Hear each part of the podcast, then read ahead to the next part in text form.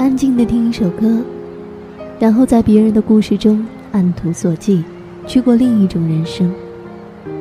终于知道，其实，在这个庞然的世界中，你并不是孤单的一个。轻轻问候一句：“你好，我是珊珊。”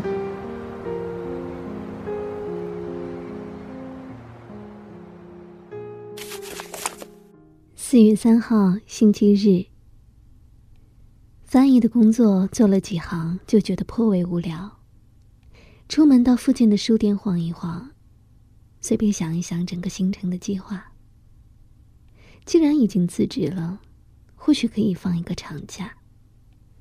反正申根签注是一个月的，除了巴黎之外，或许可以去其他地方走一走。